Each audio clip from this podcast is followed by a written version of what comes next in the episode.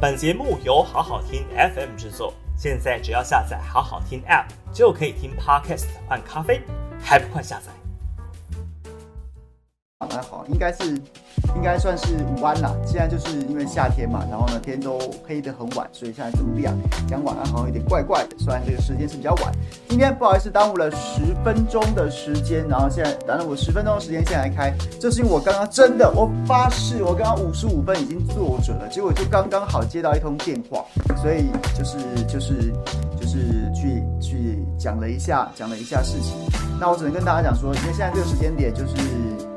是蛮有趣的啦，不得不得，不管你就是很多朋友，其实对疫情可能还是会有一些一些恐慌，或是有一些担心。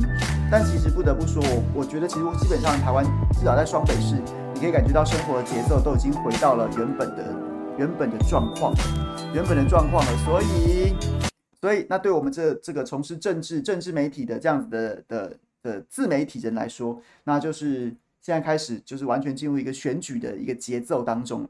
选举的节奏当中，然后呢，就是像像我像我刚刚就是接到一通电话，然后有朋友来跟我们分享一些选举的内幕跟八卦。那我不藏私，有机会再跟大家讲。但是有些事情的话，有些事情的话，当然都是还要等一段时间的发酵。那我只能跟大家说蛮精彩的，我们就慢慢拭目以待。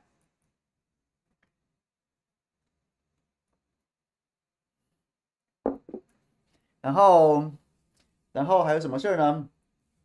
话说。哎，话说我真的有一点事情，真的超级受不了的。前面我们先闲聊个两三两三分钟，再聊再聊讲政治好了。哎，你们不觉得很受不了吗？我我昨天我昨天就是不是跟大家讲说，我们最近准备要搬家嘛，就是我的工作室准备要搬家，然后所以昨天就是假日嘛，然后呢就是去忙了很多事情，买有一些杂物啊，还有一些杂事要去处理啊，什么什么的。然后我就是非常受不了的一件事情，就是哎，三十八度哎。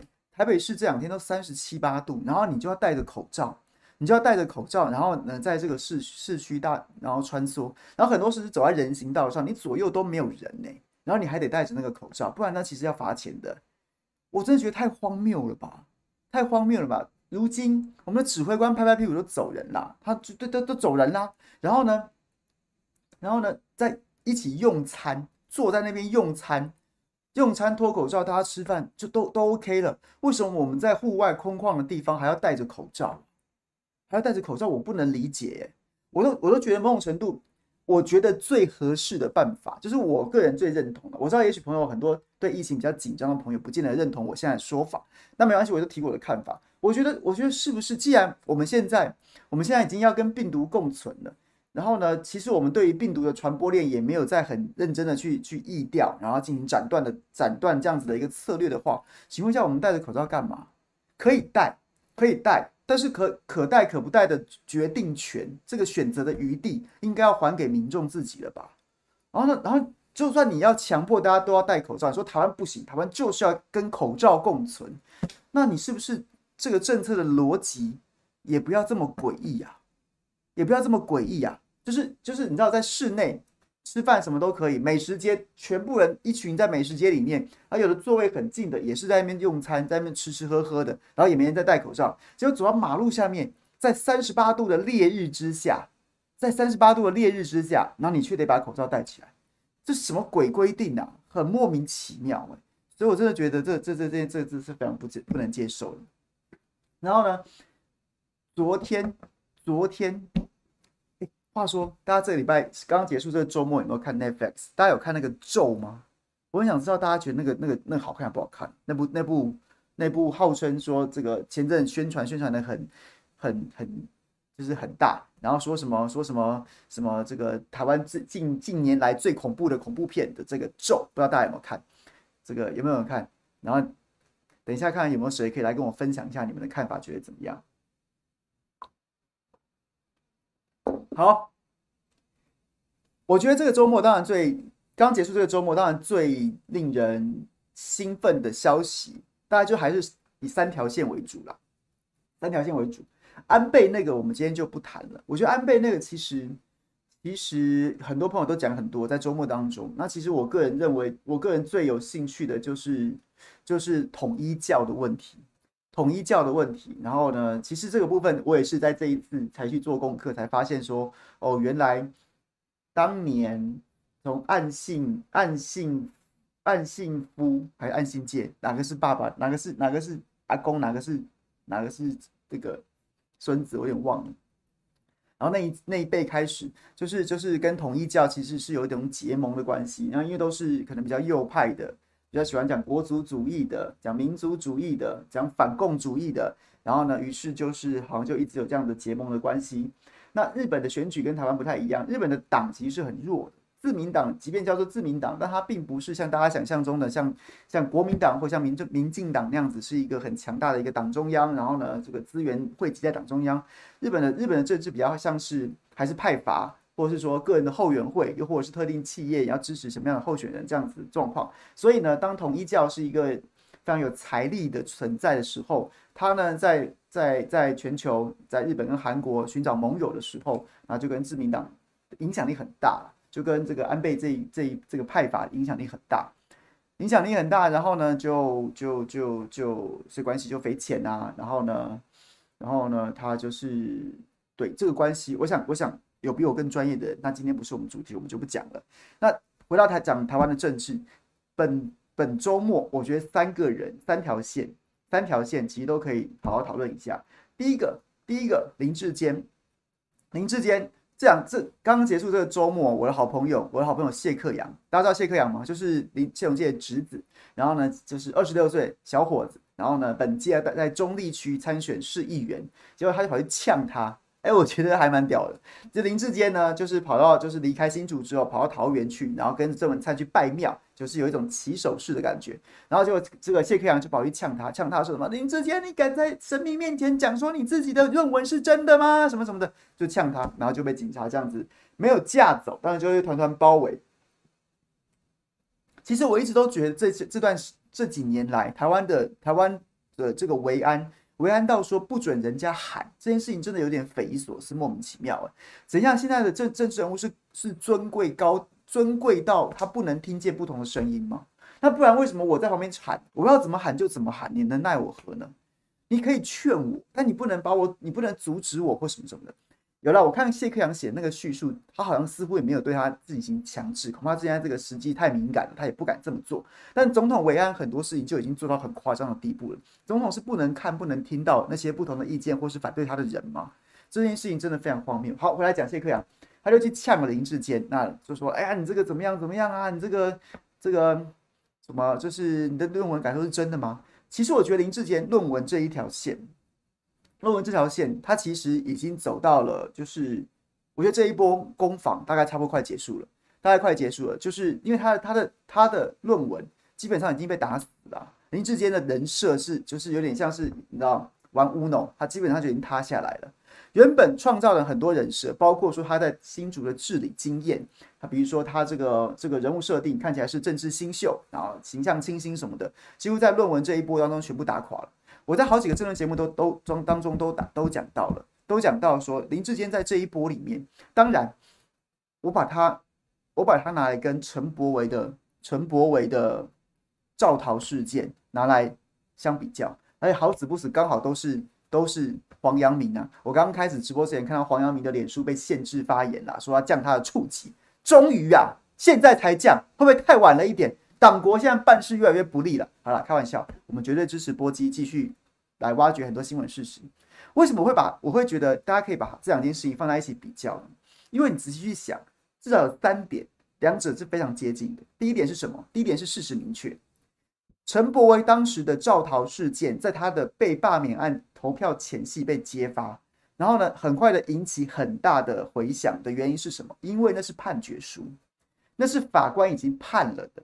肇事逃逸的案件还起诉，所以那个市证非常明确，任何人只要找到那份起诉书，都可以找到，都可以找到，找到那些那些脉络，那些那些市证，然后当时的证词说什么什么什么的，市证非常明确。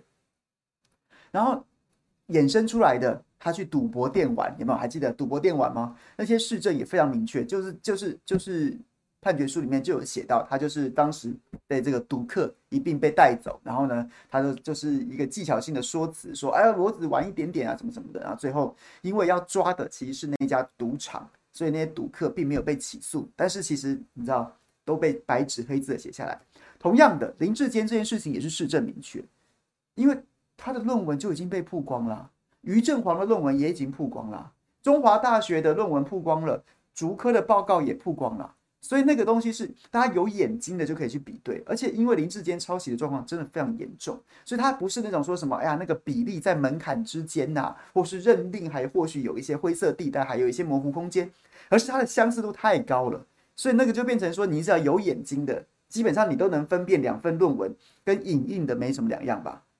所以他的事证非常明确，就如同当时，就如同当时陈柏维的那个案子之所以会烧起来，就是因为他的他的。他的事证非常明确，这是第一线。第二件事情就是陈伯维当时罢免案，当时罢免这件事情，这个肇逃肇事逃逸之所以会这引起回响，我个人认为一个很重要因素叫做心理接近性啊，心理接近性。这个接近性，心理接近性其实是当时我们在念这个新闻系的时候，传播理论能够学到的。就新闻价值有所谓地理接近性或心理接近性。什么叫地理接近性呢？地理接近性就是说大家都知道住新店嘛。那新店最近不是抓了一个什么烟火哥吗？那我看到这个媒体上面写到新新店，那我就觉得，或者说或者说，哎呀，这个日本首相被被枪杀了，你就觉得你就觉得这个地理上面很接近。那心理接近性的意思就是说，它未必跟你在这个真正的地理空间当中接近，但是可能让让你感同身受。比如说，比如说这个这个全全世界年轻人，有没有早前几年有这个所谓的什么这个？一趴对九十九趴，然后那个相对剥夺感，然后台湾这边很多年轻人无壳瓜牛，然后呢就引起了共鸣。我们同样也是靠死靠死薪水没有可能买房的一群人这样子，然后或者是说你可能对移民啊，你也是移民来的，然后你对其他国家的移民，然后呢就像是那个小朋友有没有死在这个地中海溺毙的，然后同也对移民这件事情感同身受啊。最近有这个。美国德州，德州不是有这个四十几个移民，然后在这个大大货车当中被当成牲口啊，牲口你还不会这样对他，你怕牲口死掉，被当成货物，然后结果造成四十几个人同同同时命丧在货车当中，那种心理上面你感同身受的心理接近性。那我就为什么？那回来讲这个，因为肇事逃逸这件事情，它不是任何政治上面的攻防，它是一个每个人、每个小老百姓、每个每个。市民，每个国民，你都有可能在路上当行人，你都会害怕自己被被肇事逃逸，被人家撞的时候人家跑了，或是你担心你家年长长辈、你家小朋友放学的时候会不会被人家肇事逃逸跑了？所以这件事情它没有任何政治上面的。今天你的意识形态是什么？或许有些人会因为这样护航了，那我们等下讲。但一般民众都可以对都对肇事逃逸这件事情是有心证的，是你会你会有你会有想法，你不会说什么？哎呦这个。这个我觉得还好吧，就每个人都可能，每个人都是行人呐。我不相信台湾有任何一个人活着，然后没有当行人的日子，没有当行人的机会，这件事情不可能，很少啦，几乎啦，除非你不良于行啦，对。然后，所以他的行跟每个人都可以感受到。那同样的，林志坚虽然是论文，但论文这件事情恐怕他没有，他不会那么，不是每个人都有念过念过博硕士，但是台湾的博硕士跟大专以上学历的人真的非常多。所以呢，所以呢，本身就多了，然后呢，再加上他们的家人、男女朋友的啊，这个今天不能陪你看电影啊，我论文怎么样？像小弟，我当年写论文还留职停薪一个月啊，因为说实在，到论文的论文的开头跟论文的要收尾，其实是真的非常煎熬啊。开头就是你要想象说，你要你要写一万多字，大约啦一百多页的论文，然后万事起头难，你要写下第一个字的时候，或是你要把那个架构架出来的时候，那时候是最困难的。我记得我就是在要开始写的那第一个月留职停薪，然后把它嫁出来，然后到了最后一个月的时候，那是非常痛苦。那时候没有把没有留职停薪，但是就真的几乎每天晚上就在就在写。所以这种大家都感受都都有经历过啊。拜台湾教改之赐，有这么多这么多高学历的人，他们都感受得到，他们的家人、他们朋友都感受得到。所以这件事情对林智坚论文事情，让很多人是是很有感的，是能够是能够在心理上面感同身受的。那你还凹？那第三件事情，我觉得是最致命的，就是危机处理啊。陈伯伟在当时造逃风波的第一时间，危机处理是什么？突然语焉不详。然后呢，对于他到底他他他试图想要用一种很模糊的言辞，然后对于撞到人为什么要跑，他想要好像似乎有点想要讲说啊，他们有发现或什么什么之类的这样子的这样子的一个说辞，然后呢，再加上像猪队友，例如蔡其昌这样子的二百五猪队友在那边讲说什么赌博电玩，什么快打旋风，硬凹成什么汤姆熊，有没有？然后呢，就讲这些五四三的，就是同样的对照林志坚也是啊，他的危机处理是大家都看得懂这一局。大家有眼睛的，大家有眼睛的都看得出来这一局你就是抄袭嘛，然后你还要在那边瞎掰，然后在那边凹，在那边凹，就是很糟糕的危机处理啊！我觉得其实这两件事情，林志坚跟陈陈柏文如果只有前两项都还有机会过关，但是是因为在危机处理这一这一这一部分，你凹成这样，第一个你的品格就有问题，你不认错。你不认错啊？你很屌是不是？你为什么不认错呢？我都看得出来，你就是做不对了。然后你还要跟着，你要逆着人性，你要认逆着民众的认知去硬凹，你怎么可以这么嚣张？你怎么可以这么傲慢呢？然后再加上，对，你即便这么嚣张、这么傲慢的去凹了，还凹得这么烂，那你的能力也有问题啊！你真的要凹，搞不好你真的给你凹过去了。哎，干，那我佩服你屌，但是你就没凹过去啊，就绕成这个样子，绕成这个窘境。那所以，同时品格跟能力，品格跟能力都双双的重挫，所以林志坚资本基本上这一局就是这样的。他所以他现在处理方式就是我之前跟大家讲的，这包括侯友谊其实也是想这样做。他当时在恩恩案的时候想要做停损的时候，他做了什么动作？我那时候跟大家报告，他就是讲说，我现在移送到检调单检调单位了，我不再回应了，因为他没办法再回应了。这这是其实政治人物，你只要看谁谁。先跳出来讲说，我把这个案子，我把这个案子，我我告谁，我要移送检调什么的，然后我从此不再回应了。通常，通常，通常啊，我不敢讲全部啦，都是理亏的那一方啊。不管蓝的，不管绿的，不管什么颜色的，不管什么颜色的，通常先讲说我要覆盖一张，我要我要我要打出一张检调卡，结结束这一回合的，通常都是理亏的。通常都是理亏或是讲不清楚的，不管你是出于说那心里有鬼，又或者是说他觉得他自己讲不清楚了，他就通常都是这么做的。为什么？因为因为政治人物，你要当政治人物，你心中都一定要有点有一种赌性存在。什么赌性呢？就是你会思考说，在每一个机遇当中，然后寻找自己的机会。人物设定跟声望都是在都是在这种风险富贵险中求，同样的声望也要险中求啊。所以今天这件事情，今天遇到一个危机的时候，遇到一个危机的时候，谁说我是赌性坚强的人，就会心里中会就会觉得说，谁说我不能化危机为转机，然后寻求一个，寻求一个，对不对？搞不好被我熬过啦，哎，对不对？搞不好被我熬过啦，所以那那不熬了，赶快想要退出战场的，你就知道了，你就知道他们其实心中是有有有鬼的。最近几个人像。侯友宜在恩恩案的时候，恩恩案的时候，然后他就说：“哎，我移送剪掉，我不再回应了。”林志坚，我告王宏威了，我不再回应了。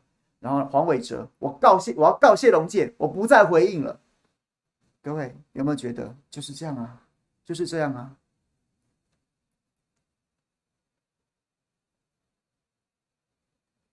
对吧？说的没错，凹过去就是拓海，凹不过就是填海，对不对？大概就这样。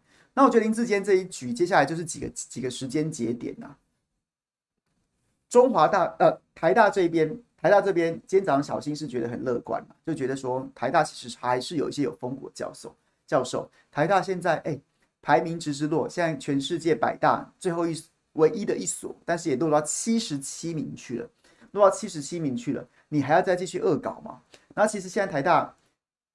你认为他比较绿的教授，很多人现在是选择晋升的，没有人出来帮林志坚硬凹，但是却有很多教授其实是已经开始出来，开始出来发声，觉得说这件事情必须要处理的。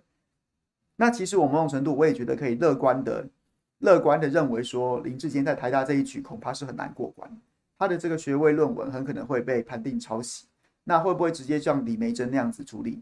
那就看台大要怎么处理。但我觉得他他要过关的几率并不高。那中华大学，我觉得中华大学看起来现在这么难看。中华大学现在就是就是就基本上他就是一个配合塔利班在做事的这样子一个单位。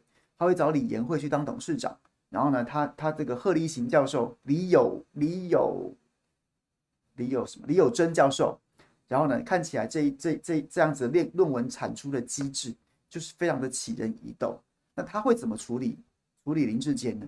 我我说我跟各位说，其实他这一局这一局中华大学怎么处理林志坚都已经不太重要，因为他他基本上已经是一个死局了，因为中华大学那个没得凹啊，他就百分之。百分之八十七、八十几分就是完全一样了！你要凹什么凹？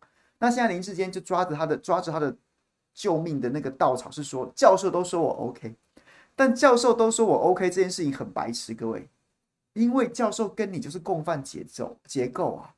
如果教授没有包庇你，请问一下，你是可以拿那个报告去去当你的学问论文？就是教授包庇你，搞不好教授教你的，然后你拿那个拿那个。拿这个一鱼多吃，拿这个当学位论文，所以获得这个硕士。那那你现在告诉我说，教授说 OK，你是要骗谁啊？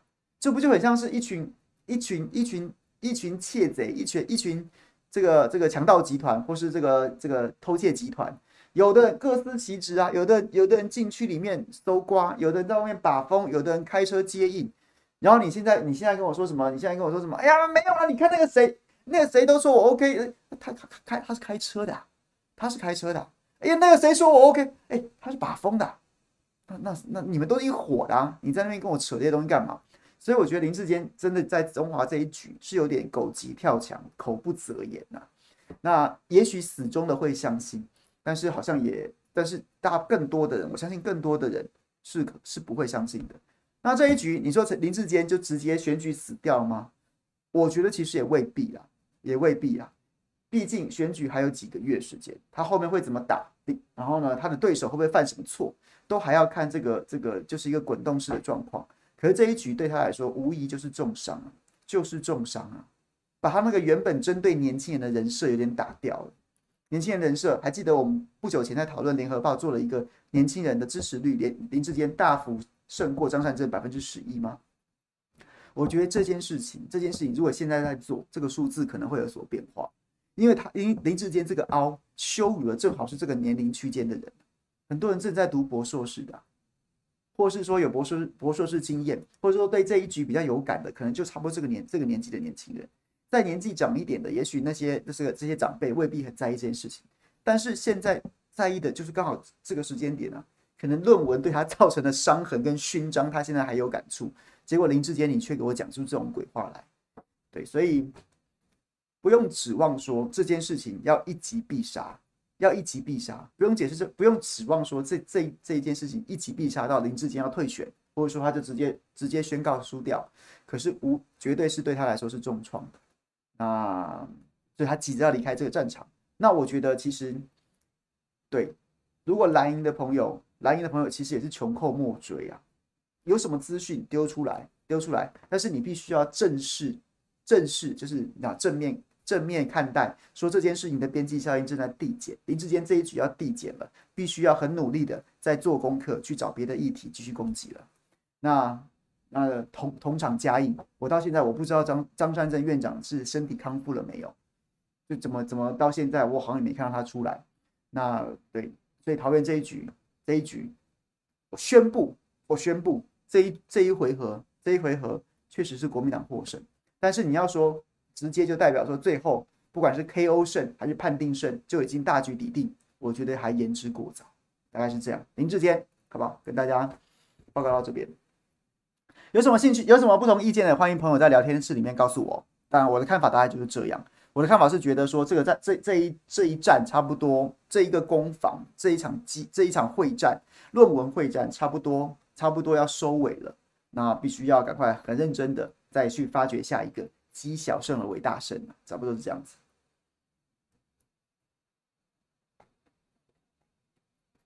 五四二三五二零零零二，你说对手太烂的时候，然后呢，候选人不需要太多话，是我同意。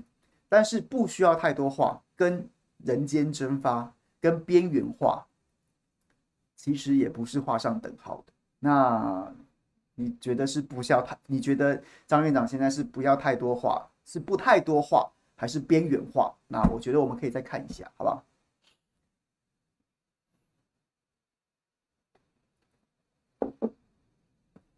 好，讲林佳龙，我觉得林佳龙应该是这一局里面最尴尬的人，最尴尬的人。我还记得，哎，波基还在吗？波基刚刚在聊天室里面。我们上周在讲说，讲说他讲说这个陈时中应该还是台北，林佳龙跟陈建仁是新北。然后呢，其实三个人西三取二，就不就是这这两个县市首长的这个要提名的空缺，不拖这三个人西三取二。然后最后就是跟我们当初的预测没有跑太远，因为我还那我还记得说那时候那时候波基分析看起来好像还是台北市城市中就要定了，鹰派要定了。那林佳龙看起来就是就是看你新北你要不要选嘛，就这样子而已。那如果是这样子这个局面。恐怕就是就是 凶多吉少，就是一个政不给的，你不能抢；君要臣死，你就不得不死啊。那所以林佳龙最后去台北了，那现在就很尴尬的，很尴尬的留下了一个台北普拉斯的十二堂课，上了六堂课之后，上了六堂课之后，剩下六堂到底是上还是不上呢？那起手式结果就是一个。就是就是就是就是有点尴尬啦。然后呢，之前讲的城市中台选台北仇恨值太高。然后呢，小弟我没有想过要选新北，然后也没有准备选新北。那你现在去选新北，你要怎么跟交你要怎么跟大家交代呢？你现在开始准备吗？其实我觉得啦，我我从一个盖棺来说，我觉得今年林佳龙就算是现在起手是这么如此之尴尬，他应该也不会输超过侯超过侯友谊当时。面对苏贞昌的二十九万票，因为当时侯友谊对苏贞昌那真的是一个天时地利人和的概念，就是天时，然后你要说这个讨厌民进党的风吹起来了，那也跟侯友谊其实也没太大关系，就是一大堆的什么一地一修啊，加吴音宁啊，然后呢干净的煤啊什么的，讨厌民进党，然后讨厌你们硬凹那个风是吹起来了，天时在你这边，地利那当然就是这个现当时是。当时请辞了，不过是长期耕耘的副市长，对一个已经离开有一段时间的老县长，那地利也在你这边。人和那当然就是那时候民国民党的那个气氛有没有？那个气氛就是韩流、秃子、汉子、燕子啊，对不对？那个韩流的那个气氛是起来，所以二十九万差距。那我觉得林佳龙再差，他没有像苏贞昌这么讨人厌。那天时看起来讨厌民进党的风。是有一点要吹，不过讨厌民国民党的风也蛮强的。那人和那现在国民党看起来没有那样当时那样子的那种串联的，现在看不出串联的态势，反而有点像看起来像是有点东南东南互保，可能部分可能中部的县市首长几位女将可能会选择在卢秀燕身边聚集起来。那南部看起来看起来柯志恩要靠着王金平选，要靠着回到国民党的传统要去顾盘。那谢龙介如果要如果要杀出的话，他的策略可能是要拖国民党话，去国民党，想尽办法把国民党的这个的这个色彩色彩给去掉，差不多是这样。然后不然的话，可能在台南这边有有什么有什么的机会，对，然后然后对，所以看起来没有办，没有不会不会不会输到这么多啦，不会输到这么多。那你说会逼近到逼近到像是？这个尤锡坤挑战朱立伦两万多票而已嘛，又或者是说，又或者是说，这个蔡英文跟朱立伦选的时候只差十万票嘛？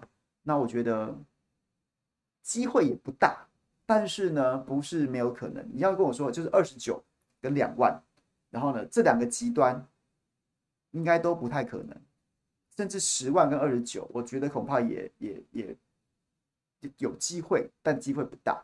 然后呢？这个落点可能落在哪里？我觉得可能落到可能还是稍微接近二十九万，比较不会靠近十万。不过我们可以再看一下。那李佳龙接接下来面对很多会有很多尴尬的状况发生，比如说他出来选，据报道是说英系有跟他有跟他保证，郑文灿跟蔡英文都保证说，我一定会帮你搞定苏贞昌，叫苏贞昌不要靠北，就苏系不要靠北。好，那这一局大家可以关注一下。然后再来呢，还有像是我觉得其实这一局特别有意思的是卓冠廷跟林佳龙之间的关系。卓冠廷过去在进台台中市的时候是是林佳龙子弟兵嘛，然后后来两个人因为因为一些事情翻脸，这个这个，然后卓冠廷就来就来这个新北市选。别忘了当时林佳龙其实在进攻北市的时候，他其实已经帮很多人站台了，但当时的子弟兵就没有去过。那你就知道他们俩确实翻脸翻得蛮严重的。然后那时候卓冠廷，现在如果你现在是选新北市的议员，哎，声势还不错哦。那你的母鸡林佳龙，你是要抬还是不要抬？那林那林佳龙到底要不要去照顾这只小鸡呢？那我觉得这是一个看点，也是可以观察一下。总之，这个作为新北市民啊，这个今年二零一八，我是这个投票，呃，对不起，二零二二，我的投票意愿是不太高了，我们就再看一下好了。好，再来，然后台北市啊，干话王，干话王选台北市，我觉得，我觉得干话王选台北市这件事情令人非常兴奋。如果没有陈时中的话，也许今年台北市长的选战会变得很无聊，因为陈，因为因为蒋万安本身就是一个很比较比较温和的人，那是他的路线。我讲他温和，我这不是要干掉他，我觉得他温和没什么不好，这是一个。然后再来呢，再来呢，黄珊珊他要走的路线就会非常的非常的很不自然，就很不是他自己。黄珊珊本身是一个，其实是一个是一个蛮有棱棱角的人。他以前当市议员的时候就是蛮有棱角，他以前跟他几乎没有跟记者好，没有任何一个记者跟他好，因为他对记者也很不耐烦。然后呢，常常说话就冷冷冷的。然后呢，就是以前的以前我在跑新闻的时候，议员都很喜欢跟记者就是交朋友，然后采访，然后呢，就是就是可以机会找机会上媒体什么的。那黄珊就不走这一套，他就觉得自己可也许。也许他觉得我不屑啦，不需要我们帮忙啦，不需要记者帮忙，他就可以稳稳选上。但总是呢，他就是那样子的个性，然后跟跟所有记者就全不太少，除了少部分他特别熟的之外，基本上是没有没有什么往来的。然后甚至很多记者都很讨厌他。然后有的时候我们比较资深的是，就是好，你不鸟我，我也不鸟你啊，我没差，我没有一定要发你的新闻。那很多前之前的不知道的，还会常常被他被他被他被他就是你知道不太客气。他们就是差不多就是这样子。那近年来，后来我们也在线上跑新闻了，然后听很多同业讲说，他现在比较不一样了，然后比较不一样了，变得比较圆滑，变得比较比较会处事。那我觉得 OK。可是呢，因为他选择的策略是什么？因为看起来柯文哲跟黄珊珊现在执行的一个策略，就是希望走回二零一四年的时候那个选举的策略，就是他没有特定要挖谁的票，而是他希望蓝绿都要挖。基本上，各位，我觉得这件事情是很难成真的，很难成真的。在现在台湾的这个政治现实状况下，我觉得是很难成真的。就是，就像，就像我觉得当年柯文哲在二零一四年能够能够选到这么多的票，他其实也不是一开始就踩在一个中间路线，然后去挖蓝挖绿啊。他一开始是是已经巩固了绿营的支持之后，往中间进攻啊，往中间进攻啊。他不是一开始就踩在一个，你知道吗？踩在一个中间的路线，说：“哎，绿的也可以接受我吧，蓝的也可以接受我吧。”没有这样子玩的啦，没有这样玩的。那到最后，你可能就是两边，对不对？就是可能都会空。可是如果你要走这条路线的话，你就会变得很不像自己，很不像自己。你也许你的主张就会变得很模棱两可，因为你没办法在，你没办法踩在任何一边。你踩在任何一边，你就会担心丢掉另外一边。踩在蓝，踩在蓝的立场去批绿的，你就会担心批过头了，绿的跑掉。那踩在绿的这边批评蓝的，你就担心批过头了，蓝的会跑掉。那这是一条，这是一条非常窄的一条独木桥啊。那你要走在独木桥上面，通常你就很难摆出你自己最自在的姿态。你必须要摆出最能平衡的姿态，但那往往就不是你最自在，甚至也不是你原来的面貌。那所以呢，我是这样看呐。那也许我是错的，大家也不用来。来争，大家也不用不用来争，然后我们也不用吵架，我们就观，我们就一直观察。那也许我是错的，也许我是对的，也没关系，就是讨论。所以原本如果没有陈时中的话，如果别人来选的话，林佳龙也不会这样。林佳龙就是稳扎稳打型的，毕竟他是有很多次选举经验的，即便他也干过一些好笑事，什么海水炼金啊、民调祖师爷呀、住抗空屋豪宅啊什么之类这些这些好笑的事情，但基本上他是老江湖，他是有选举经验的人。他不会犯太出格的事情，那这场选举就会变得非常的无聊，非常的无聊。而且我陈世忠这个干话王来了，干话王来了，就不是这个这个干话王来了，那 就会让这个选举变得非常。他今天不是又有金句了吗？他今天不是又有金句了吗？金句什么？大家讲说什么？其实我觉得他这件事情真的让人家觉得，我真的觉得我很难理解。他昨天宣布参选。其实今天蒋万安攻击他落跑，然后民国民党现在看起来好像要攻，要要把他攻成一个落跑指挥官，这其实我是我是不太认同的，因为我觉得指挥官跟卫福部长啊，确实就是政务官啊，没有什么落跑不落跑的问题啊。这个老板叫你走了你就滚蛋啊，或是民意叫你走你就滚蛋啊。那所以所以我都觉得我就觉得，如果我们批评陈时中防疫做不好，那请问一下，一个做不好的政务官要做的事情是什么？就是滚蛋呐！啊，结果他真的现在准备看起来好像要请辞了啊！你又说他落跑，那所以你到底要怎样？你到你到底要怎样？对，所以我觉得这一局我没办法认同，就是就是国民党现在采取的姿态，或是说要批评陈李陈时中落跑这件事情，这这个我是我是没有办法认同，因为逻辑错乱呐。我很在意，我很在意说你的主张，你起码逻辑要一致嘛。所以大家可以理解我意思吗？就算是聊天室里面这个国民党的朋友，你可以理解我意思吗？就是你前几天不是还在前阵子不是还在讲吗？你这个小吃店买了快筛，买了快筛，你这有弊端呐、你要下台啊！你要负责啊！买买快要快筛没快筛，要投药没投药啊！然后呢，这个什么要要疫苗没疫苗啊？你这个主管做太烂了，请你下台什么什么。那、啊、你前两前两周就要下台，前前一两个月就要下台，那现在真的要下台？你说他落跑，那请问他到底是？对乌龙绿，你讲的是这个？等一下我要讲的，对，所以我觉得这个策略我是觉得很怪，很怪，他就是应该要，那就是应该要这个啊，就是应该要让他走啊，那滚就滚啊。可是可是他确实是应该要赶快请辞。我就觉得他应该赶快请他，为什么要他要等什么嘞？他要等什么嘞？你就应该，你既然决定要参选，获得征召了，你就应该要直接请辞啊，而不是什么状况，而不是像今天这个状况。今天他老兄请假，他老兄今天请今天第一个公开行程，第一个公开行程，选举公开行程是跟指挥中心，我不知道他应该是跟指挥中心请辞，还是跟还是跟卫福部请假。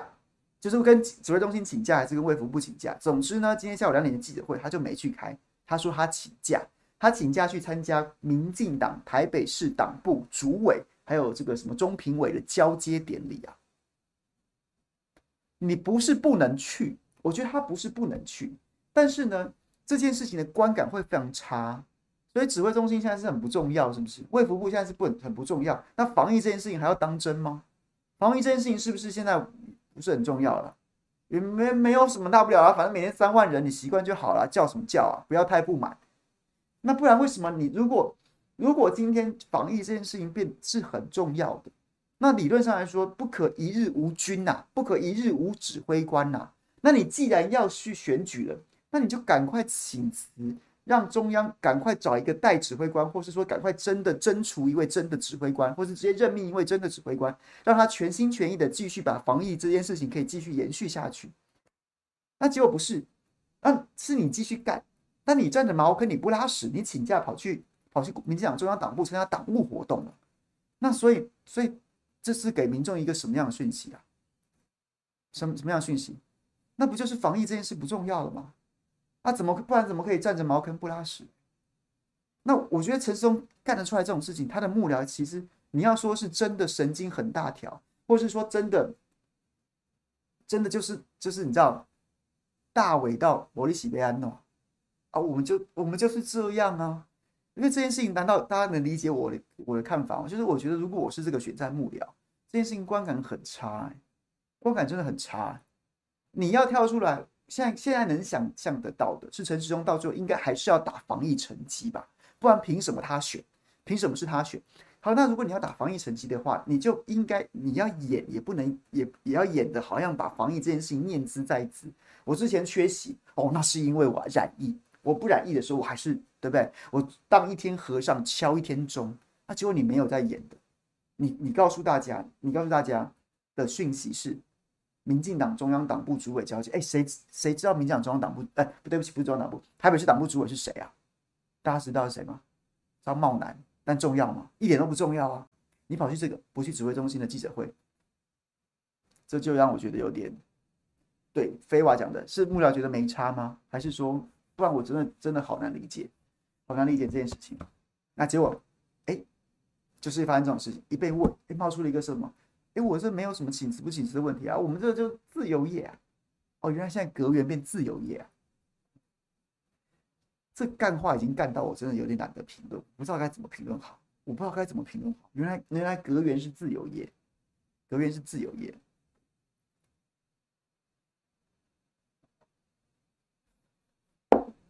我记得很多年之前，我那时候还在线上跑新闻的时候，有一次，大家也许现在去网络上面搜寻，还搜寻得到一个新闻的新的新闻，就是关中，关中，就是国民党资深的这个这个祖师爷等级的祖师爷等级的这个这个辅选大将，然后呢，他后来就是在马英九时期，他去当考试院院长。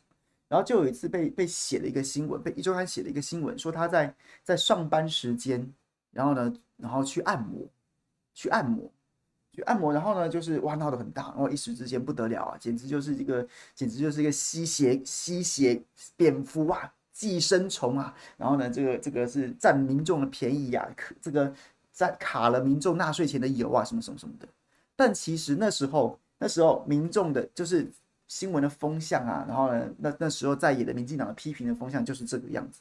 但其实，但其实，你去问了很多像是就是考就是考试考试院啊，然后真正对这个公职人员，特别是这个服务服务的这样子的一些规范有研究的人，他其实都跟你说，给拍谁啦？院长是没在，院长级是没有在打卡的啦，院长级其实没有在没是没有公职的，没有工时的啦，没有说他早上要朝九晚八，朝九晚五啊，朝九晚几啊。没有这样子的啊，那是院长级的人物是这样，但是你不得不说，那个年代，那个年代，我一直都觉得，我一直都觉得，民进党真的是真的是天下最强的在野党，就是这样，就是这样子啊。所以民进党真的非常适合在野，不太适合执政。他们在野的时候，真的真的真的是官不聊生呐，官不聊生呐，每个官员都得把皮绷紧啊。啊，就自己当了官之后，哎，老子自由业，哎，老子自由业怎么样？你能说什么呢？好，来，既然大家说这个干话，干话，来，刚刚看这个，刚刚看，我刚刚看网络上面有有朋友已经整理了一篇干话，哦，真的太精彩了，真的太精彩。我们每天如果都来念陈时中干话，我可能什么事情都不用准备，因为念完，因为念完，恐怕恐怕就已经就已经对不对？就是时间都快要结束了。等我一下，来找一下。先看下抖内的朋友好了。双兔说：“六都心中只支持龙界，如果伟哲不是民进党的温系，哎，不见国民国民进党的动作，是什么意思？是多打了一个字吗？多打了一个字吗？”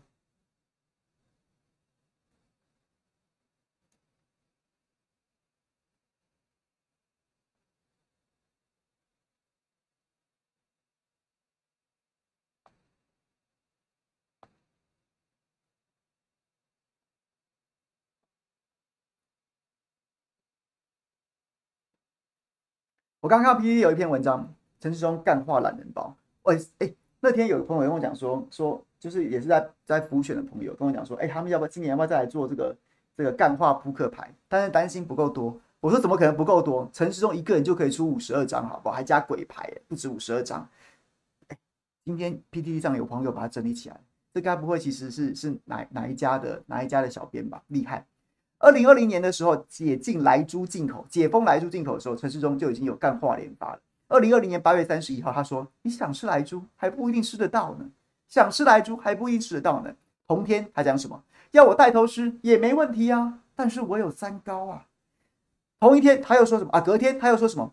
拿美猪换国际地位，地方政府不要扯政府后腿。九月六号，二零二零年九月六号，我从来没有说要带头吃啊。我是被逼着吃的，是在立法院讲的，我记得。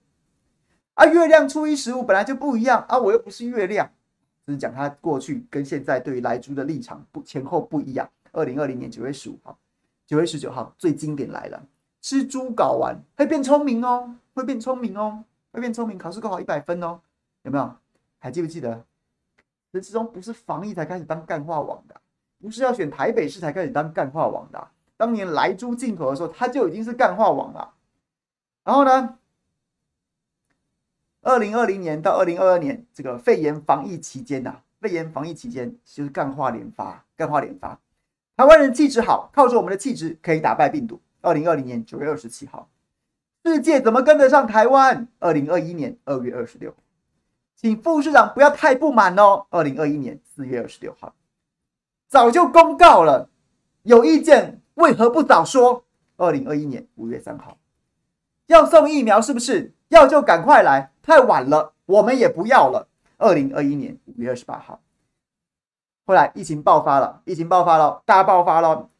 二零二一年六月四号，年轻人可能有些松懈了，年轻人可能有些松懈了，你各位年轻人可能有些松懈了。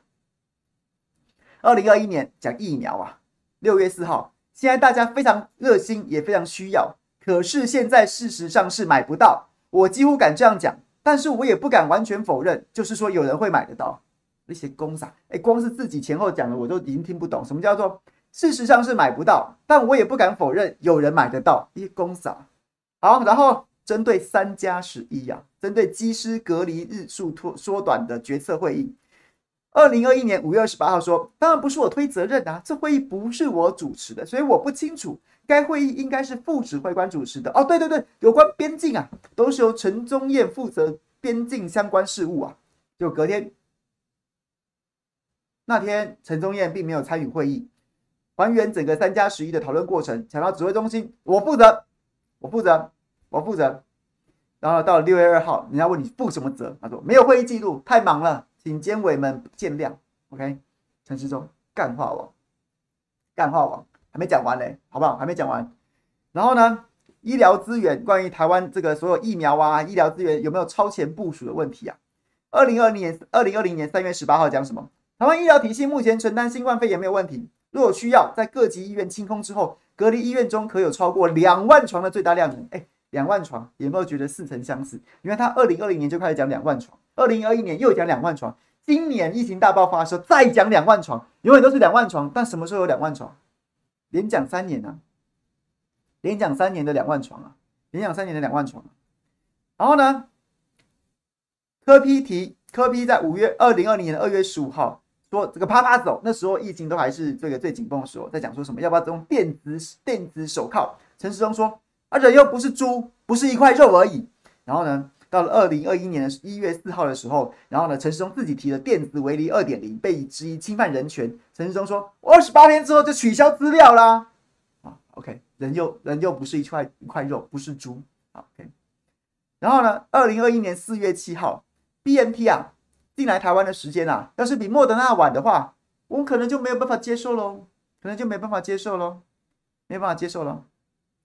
然后呢，确诊病例每天校正回归，陈时中表示，不是先排，不不是盖牌，是先排，还记得吗？去年校正回归的时候，大家讲说靠要你盖牌啊，他说不是盖牌，是先排。二零二一年五月二十二号，然后呢，五月二十七号他讲什么？疫苗的供应已经很充分了。要疫苗供应已经很充分了，然后呢，来了连续的连续的关于疫苗的干话，各位准备好了？各位准备好了？二零二一年七月十二号，以前的眼睛无法看到现在的价格，有没有？二零二一年七月十九号，要我公布疫苗价格的人是居心叵测。二零二一年八月七号，疫苗没来，全台湾比我急的人不超过十个啊。二零二一年八月十六号，年轻人没得打，年轻人忍耐一下。二零二一年九月一号，已经超前部署第三季、第四季啦。二零二一年九月七号，全民打两剂几乎是不可能的任务啊。二零二一年九月十四号，也不是等不到，只是还没等到。OK，类普筛遭质疑双标，陈时中说时空环境完全不同。二零二一二零二二年三月三十一号，然后呢，针对假消息，哇，哎，完全分类分类，每个大分类下面。都可以，都都有都有好几句啊。关于防堵假消息，散播疫情消息时，假消息就是用谣言不实讯息罚则，真的就是违反了传染病防治法各自的部分，不管是真是假，都会受到处分。二零二零年三月四号，结果呢，郑文灿先透露染疫户足染染疫医护足迹违法，陈时中说不实恶意有害才罚。哎，前面讲都要罚，啊，现在讲说因为郑文灿违法了，不实恶意有害才罚。然后呢，到了二零二零二一年五月十六号，周玉蔻于个人脸书提前公布当日确诊人数。陈时中反问：讲数据有违法吗？讲数字有违法吗？然后呢，到了二零二零年十月十五号，陈时中说打流感疫苗不止防流感啊，还有一些能够防治武汉肺炎的效果啊，这算不算是造谣啊？流感就流感，新冠就新冠，什么叫做打流感可以防新冠？然后呢，缓打疫苗之乱。缓打疫苗之乱，五十岁到六十四岁健康成人暂停打公费流感疫苗，民怨四起。卫福部部长陈时中今天坦承呐、啊，过去该族群接种率低，今年没料到他们会想强打。OK，还有一些莫名其妙，这个网友整理的莫名其妙、莫名其妙，不知道该怎么分类的陈时中干话有哪些呢？有哪有哪些呢？各位，哎，我刚刚这样念一念，有没有出一套扑克牌了？有没有？超快超过了吧？快超过了，好不好？莫名其妙，不知道该怎么分类的干话。哎，各位，精彩的来了，精彩的来了，精彩的来，真的，好不好？你你试着去想一下，什么样的脑子会讲出这么这么无厘头的话？八大行业陪侍者假扮成客人，是否有可能躲避稽查？陈时中回应说：“请你们不要轻呼稽查人员的能力哦，警方人员不用看，用闻的就知道了。”二零二一年十月二十八号，这是在讲什么？用闻的就知道了，用闻的就知道了。好，二零二二年四月八号，被质疑相关政策是否双标，遇到官员就转弯呢？陈时中说：“有时候转弯，有时候转弯的比较比较紧，有时候转弯的比较松。”时紧时松，时紧时松，有时候比较紧，有时候比较松。然后稽查人员用闻的都知道了，用闻的就知道了，谁是客人，谁是小，谁是公关，好不好？你各位，你各位不要小看稽查人员哦。OK，接种高端的民众又要出国，可申请追加第四剂混打国际疫苗。陈时中说，当时当时也很多争议啊，说打直接打四剂啊，四剂帝国啊，会不会出事啊？他怎么说呢？他说，要不然怎样啊？让他拿高端证明去美国，然后再被赶回来吗？我靠！我靠！这什么鬼政策是你定的？你定的？你叫大家打高端，然后呢不被认证，你写靠背啊？不然怎么办？不然怎么办？然后他被赶回来吗？然后呢？讲到捐疫苗，二零二二年四月一号又说要捐疫苗了，要这个郭董他们又说是不是要再请他们捐疫苗？陈松跳出来讲，钱当然是国家自己出啊，他们自己有钱，国家怎么可能这疫苗一直叫人家私人来捐？那你买啊？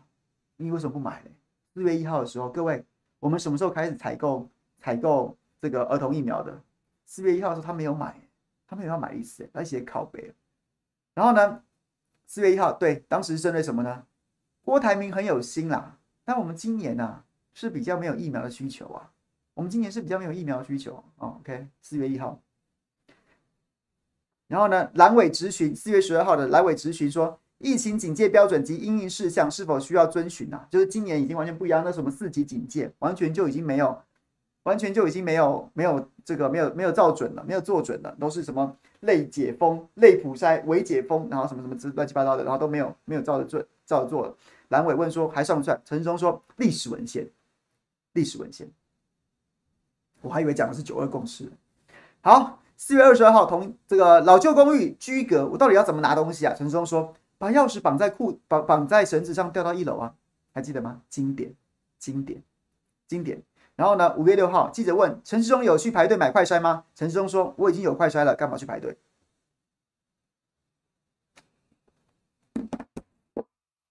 各位，你是不是你是不是跟我一样兴奋？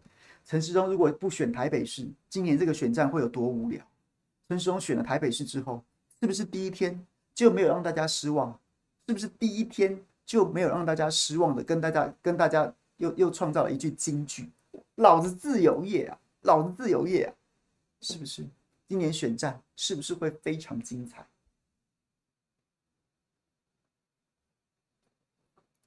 还是小牛来出扑克牌好不好？陈世忠，哎，陈世忠一个人就可以出就可以出一套扑克牌，五十二句，五十二句加加鬼牌加鬼牌，五十四句应该不成问题哦，应该不成问题哦。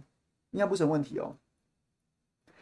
鬼牌可以五十二句就用陈时中，那五十五十剩下两张鬼牌可以用周玉扣啊。陈时中，你不是男人，陈时中你不是男人，你太软弱了。哎，啊，OK 哦，OK 哦，一定有遗漏啊。他每天都有太多的，他每天都有太多的干话，他每天有太多的干话。但是就是好不好？我们等着看这场选战吧。我觉得这场选战还是会打得非常激烈，还是打会打得非常激烈。就是那就看看怎么合纵连横吧。OK，好，有没有朋友聊天的？来开放，我们聊个十分钟，看有没有朋友聊天的。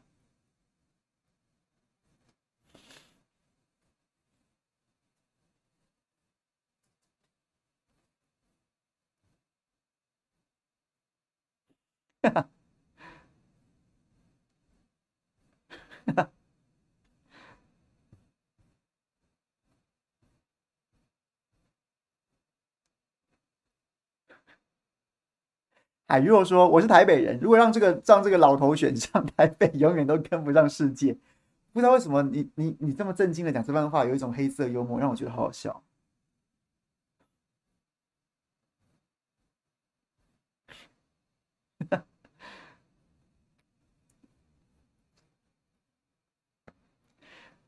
戴贺林说：“赖去安倍家为何？赖赖赖清德是去吊唁安倍前前首相的吧？那我觉得这没有什么好。”没有什么，没有什么问题啊，能去就去吧。反正赖清德总赖清德副总统，他出去散散心也好啊。他本来他本来对不对？就是就是陈建仁这么大喇喇都要卡他。本来这个陈时中如果民调崩跌的话，陈建仁不得不出马选台北市，那他应该就不会出来选选这个总统了。那赖清德对不对？就是信赖台湾就可以。就可以顺水推舟。就现在看起来这个局面，哎，鹰派又赢啦，鹰派在二零二二又赢啦，陈建仁被留下来啦，陈时中选台北市啊，哎，还说不定还有机会赢哦。然后反正林佳龙去牺牲打去打新北市啊，所以对陈建仁就因此留下来，好整以暇来对付你这个赖清德的二零二四。那大家不要那么苛责，让副总统出去散散心，好不好？也好，OK OK。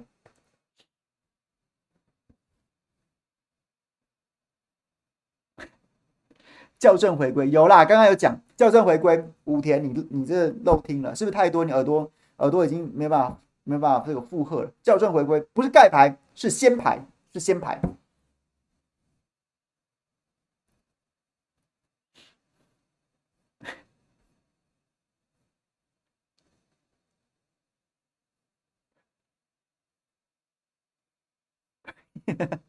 照耀说，这段时间我们真是一饱一饱耳福。是发现说，发现说，陈时中部长一本正经讲笑话的功力，比很多这个脱口秀的脱口秀的这些喜剧演员更高端，对不对？我也是这样觉得。真正的好笑的，就是要正经，就他真的，他包括他自己，他讲干话讲到自己都相信了，哦，这个真的最无敌，这个最好笑。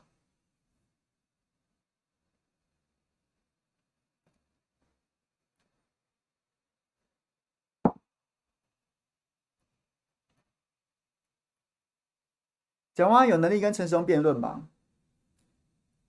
讲到这个，讲到这个，当然这个局面还有很很混沌的，还有很多机会。但是我我高度的认为，今年台北市长根本不会辩，可能不会辩论，因为在直辖市这个层级是没有没有法定辩论会的，只有证监会，没有没有法定辩论会的，所有的辩论会基本上都是都是私约的，私约的。那能约起来，其实往往都要因缘具足啊。本来举举例来说，最近一场就是二零一八，这个韩国瑜跟陈其迈辩论。陈其迈原本也是不鸟韩国瑜的，那时候我记得我在中天，然后呢很早就签了这个辩论的这个邀请书，然后给韩国瑜签，然后甚至甚至就是找人亲自递送给陈陈其迈，那陈其迈就是不要，公开的递送给他，私下去去去拜托去问啊，他都没有这个意愿。后来是因为他的民调落后，看起来要输了，所以他才想要奋力一搏。那那想要奋力一搏，你想要奋力一搏，那领先的人难道就让你搏吗？可是那时候你也要也是因为韩国瑜可能对自己对自己的口才，或是他自己的这个的那那时的气势，或是他对他自己的个人魅力很有自信，所以才会促成这样子的辩论。所以在直辖市长这个层级要辩论都是非常困难的。那今年台北市。一个相对比较温和保守的万安，然后呢，再来就是一个一个策略会变得策略会非常艰难的珊珊啊，再加上一个时钟，那每个人嘴巴上都会说我很想变呐、啊，我很想变，我就是喜欢真理越变越明，保证每个人都这样讲，没有人会说他不想变。可是私下只要一个人卡着，就会变不成。那搞不好每个人都是你知道都会都会想要知道台面上一手，然后私底下一手。我也不是在直接在指控是谁，只是我觉得今年的状况因为很复杂，要变成的几率应该很低啊。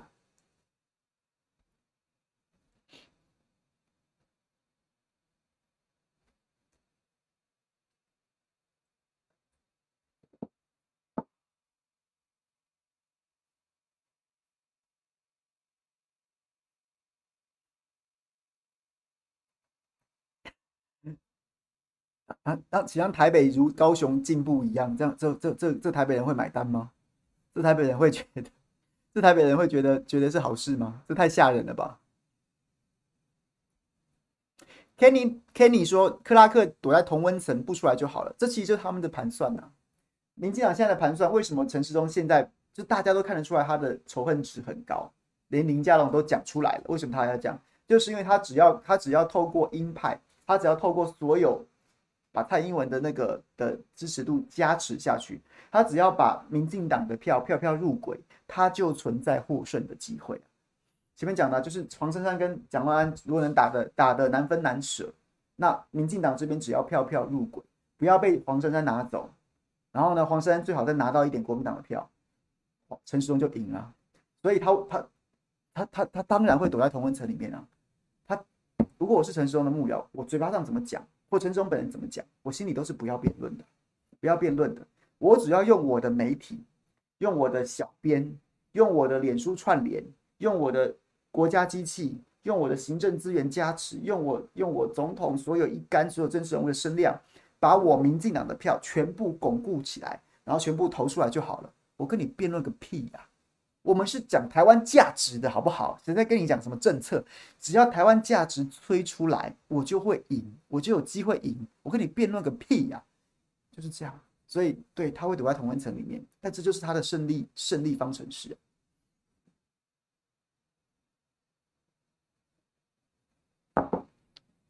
跑几，你有说时钟可以跑几个里啊？我觉得他他可以象征性的跑一跑了，跑一跑。其实政治人物的行程这种事情是这样子，没有说一定要跑几个里，或者说一定要把把里长跑完。郑志龙的行程永远都是也必须要跟他的他的策略，然后他空战文宣想要打的议题，然后呢结合的。比如说你今天想要丢一个什么毛小孩政策，你就去参加选宠物展。然后今天比如说你要丢出社会住宅，那你就去看。看跟年轻人对谈，或者说什么什么之类的，所以里里长里长这件事情，他从来就是一个大家互相抵消。你会去看里长，他也会去看里长啊。那那那怎么样？你看过之后，这个里长别人就不能来看了。你看过这，你能保证这个里长就永远只讲你的好话，不讲另外一个人？那个里那么大，什么人支持者都有啊。他其实就是一个，你有时间你就去，你没时间就不去，也不会怎么样。那所以之所以问题不在于。陈时中会去看几个里长，他不去看也没关系，他空战那么强，就像刚刚讲，他有那么多资源在，所以他不去也不会怎么样。但他有可能会象征性的去几个，去几个。问题是之前拿这个来 diss 蒋万安的这个新闻真的很蠢，真的很蠢，蠢的是这个，不是陈时中。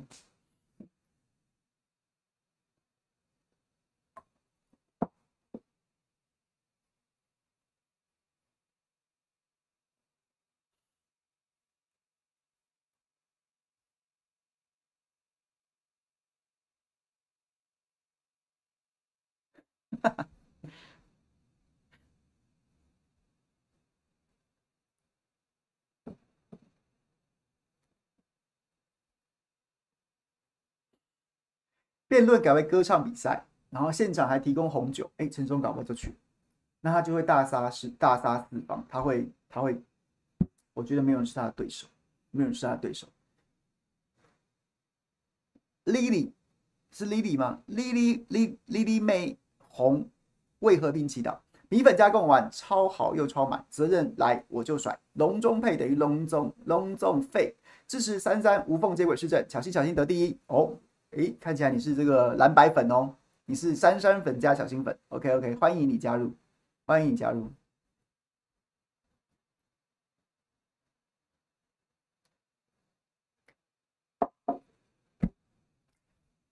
哎，我昨天晚上真的看咒。回来讲这个刚刚的电影，我觉得我也觉得它的简介有点乱，就是有点乱到，就是你必须要硬转，就是用那种，就是用那种什么什么，就是图卡或文字来硬转。就是我心中啦，我心中觉得那种最高段的、最高段的简介，应该就是那个剧本非常完整，所以你拍完之后，基本上就就就就很好剪。然后，所以每个故事、每个每个每条线的故事，或是每个场景，就是可以无缝接轨。可是。可是咒里面有太多，就是放一张图卡，就是放那个那个，就是那个好，我不要爆雷，就是放那个符咒的那个字样嘛。然后呢，或者说用旁大量的旁白，然后呢这个口白，然后呢图卡去解释它的剧情，我就觉得这个是这个这个，在我看来就是剧本不够完整，剧本不够完整，那剪接的功力恐怕也没有办法 cover，所以他才会用这种方式去硬转。那我是觉得。还可以更好吧。但题材是蛮有蛮有意思的。我个人是最喜欢那个山上的山上的场景，山上的场景，我个人是用蛮蛮用心的，那个质感做的蛮好。那其他的话，就觉得鼓励鼓励，但是你要说他就是一个哇多了不起的神作，可能我我我不会这样觉得。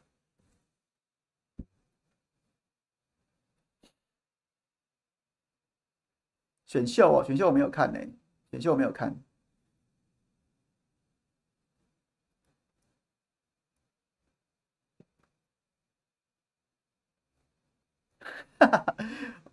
，Chris Chris 说，听见陈时中要出来选咒什么的都还好，他比咒还可怕吗？他比大黑佛母还要可怕吗？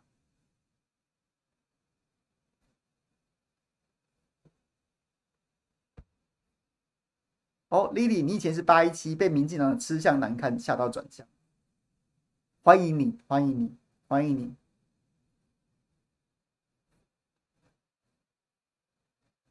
时警时钟破时钟。好，今天谢谢大家了，感谢大家。这个时钟语录好不好？时钟语录，这个网络上面已经朋友在整理了，已经有朋友在整理了，这个赞。真的厉害，真的厉害，真的厉害。好，谢谢大家了。这个今天非常谢谢大家。然后呢，这个我们持续关注吧。今天讲了林志坚，讲了林佳龙，然后呢讲了陈时中。林志坚，我觉得，我觉得前一波论文之论文会战，大概已经准备要这个进入这个战场整理啊，大家要继续努力的去去开拓新的议题。那陈时中，我觉得再观察一下，我不会打他落跑，说真的。就是，因为他本身，他本身决策能力、决策的能力，然后逻辑能力，还有这些、这些、这些，哎，我不知道，我不知道。其实我，我不晓得，我知道深绿的朋友还是可以熬，可是四百万人染疫，七千七百多人死亡，这还能算防疫的政绩吗？但是他们还是会熬下去，那我们就就看着吧，就看着吧。好了，谢谢大家。哎，对了，明天早上谁来早餐？赖香林委员，赖香林委员会来跟我们，会来跟我对谈，我还蛮期待的，我还蛮喜欢他的，只是跟他没那么熟。那明天我们会聊什么呢？我们可能会聊，就会聊桃桃园选情吧，因为桃聊桃园选情。那如果有朋友想要问什么问题的话，欢迎你明天就先在聊天室里面留言告诉我。飞瓦重返四大商圈，巷子咖啡厅倒光，小吃价翻倍涨，雨书破街景照。对，就是昨天。昨天我们就是去出，就我刚刚讲的，一开始在抱怨的，三十八度还得戴着口罩，嗯，大街上空无一人，然后我们还得戴着口罩，热死了，这合理吗？这合理？好，谢谢大家，拜拜。